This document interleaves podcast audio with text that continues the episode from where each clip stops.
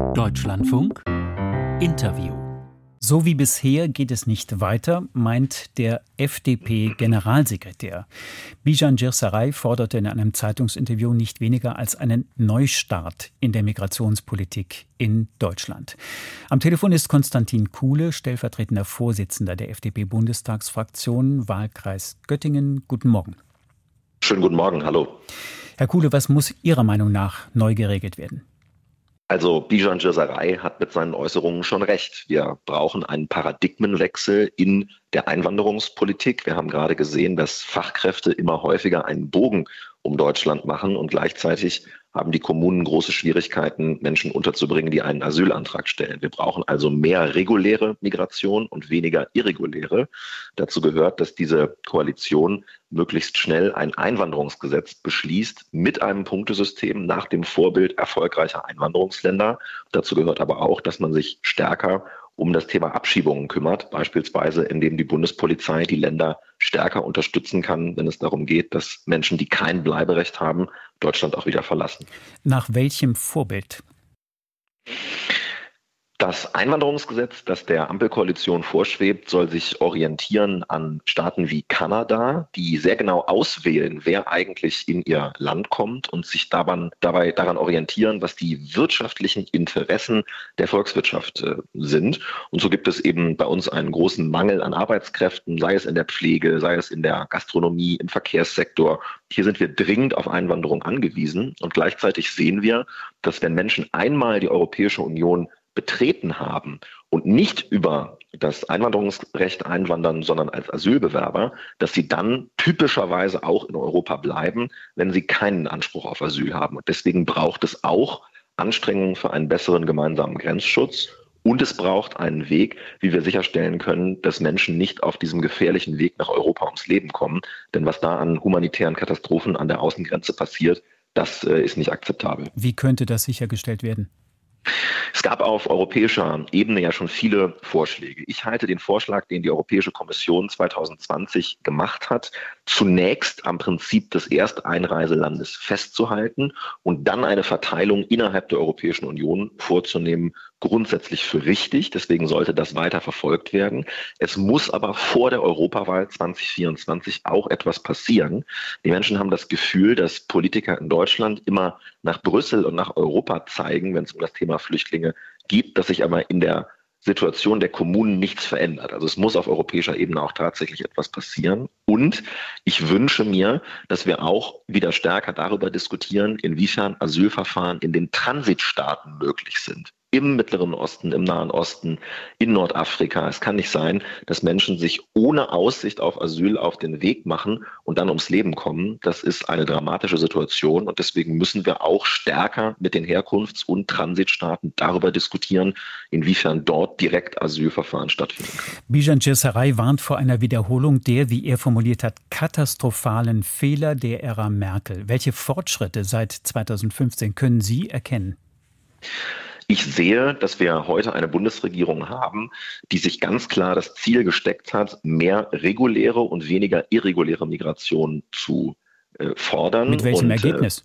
Äh, wir können das erkennen beispielsweise daran, dass man ein klares Signal abgegeben hat in Richtung der sogenannten Westbalkan-Regelung. Wir hatten vor vielen Jahren eine ähnliche Situation, wie wir sie jetzt bei anderen Ländern haben, mit Blick auf den westlichen Balkan, die Nachfolgestaaten Jugoslawiens, wo Menschen nach Deutschland gekommen sind und einen Asylantrag gestellt haben und eigentlich in den Arbeitsmarkt einwandern wollten. Was hat man gemacht? Man hat eine Regelung eingeführt, nach der Menschen, die aus Bosnien, aus dem Kosovo, aus anderen ehemaligen jugoslawischen äh, Teilstaaten äh, einen Arbeitsplatz in Deutschland bekommen, ohne weiteres einreisen können. Und dafür ähm, sind die Zahlen an Asylbewerbern aus diesen Ländern dramatisch zurückgegangen. Das zeigt, dass mehr reguläre Einwanderungsmöglichkeiten in den Arbeitsmarkt auch dazu beitragen, dass Menschen nicht über das Asylsystem kommen. Und genau diesen Weg müssen wir gehen. Da hat die Koalition im Prinzip verstanden, dass das der richtige Weg ist. Jetzt muss das Ganze noch umgesetzt werden, indem wir beispielsweise diese Westbalkan-Regelung auf weitere Länder ausdehnen und auch das Kontingent erhöhen. Aber das Prinzip dahinter ist wichtig. Mehr reguläre Einwanderung führt dazu, dass irreguläre Einwanderung unattraktiv wird. Herr Kudi, die Bild-Zeitung berichtete gestern, die Koalition plane, dass Kontrollen illegaler Migration in Zügen und Bahnhöfen beendet werden solle. Wie passt das zu dem, was Sie gerade gesagt haben? Das kann ich mir nicht vorstellen. Das hielte ich auch für den falschen Weg. Wir haben ja eine Situation, in der wir die größte Fluchtbewegung in Europa seit dem Zweiten Weltkrieg haben. Man muss sich immer klar machen, dass der Krieg Russlands gegen die Ukraine ähm, die größte Fluchtbewegung ausgelöst hat in Europa seit dem Zweiten Weltkrieg. Es war nicht der syrische Bürgerkrieg 2015, 2016, sondern das haben wir jetzt. Und das führt dazu, dass sehr viele Menschen in Deutschland und in Europa unterwegs sind. Und sollte das Innenministerium derartiges planen, würde ich ähm, äh, das nicht machen und äh, würde dazu auffordern, weiterhin genau hinzuschauen, inwiefern Menschen nach Deutschland einreisen, die möglicherweise kein Bleiberecht haben oder die auch ein Bleiberecht haben, weil es beispielsweise Ukrainer äh, sind und die hier äh, Schutz suchen. Da wird übrigens Großartiges geleistet, äh, nicht nur von den Kommunen, sondern auch von der Bundespolizei. Und das verdient auch Anerkennung.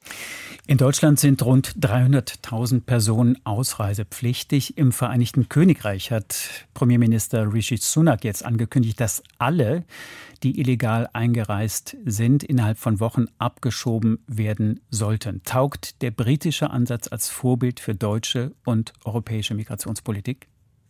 Das klingt äh, sehr hart und klingt danach, als hätte die britische Regierung einen Plan. Man muss aber hinterfragen, ähm, wie eigentlich die Kooperation mit den Staaten funktionieren soll, in die diese Menschen dann abgeschoben werden.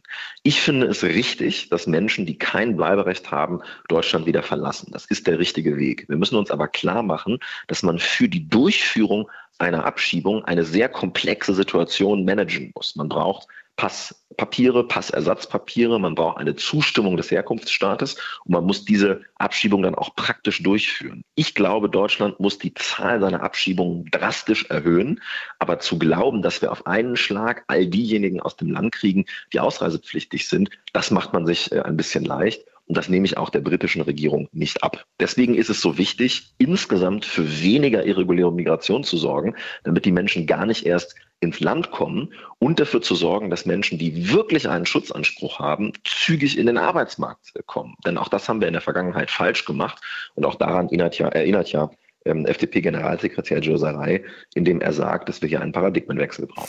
Stichwort Abschiebung, das ist jetzt in Zukunft die Aufgabe des Sonderbevollmächtigten für Migrationsabkommen. Das ist Ihr Parteifreund Joachim Stamm. Was erwarten Sie von ihm?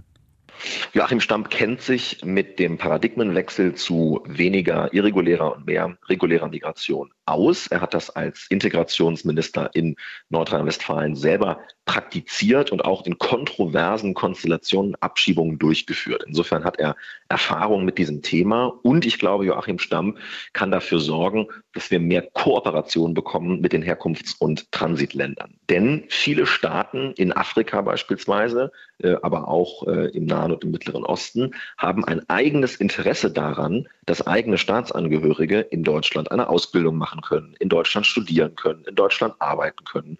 Und dieses Interesse, das muss korrespondieren mit der Rücknahme eigener Staatsangehöriger. Wenn also jemand ausreisepflichtig ist aus Nordafrika, aus dem Nahen, aus dem Mittleren Osten, dann können wir über neue Migrationsabkommen eine Situation erreichen, in der diese Staaten dann Menschen zurücknehmen und im Gegenzug ist es einfacher für andere Personen in Deutschland zu arbeiten. Mit solchen Abkommen, mit solchen Absprachen Absprachen kennt Joachim Stammt sich aus.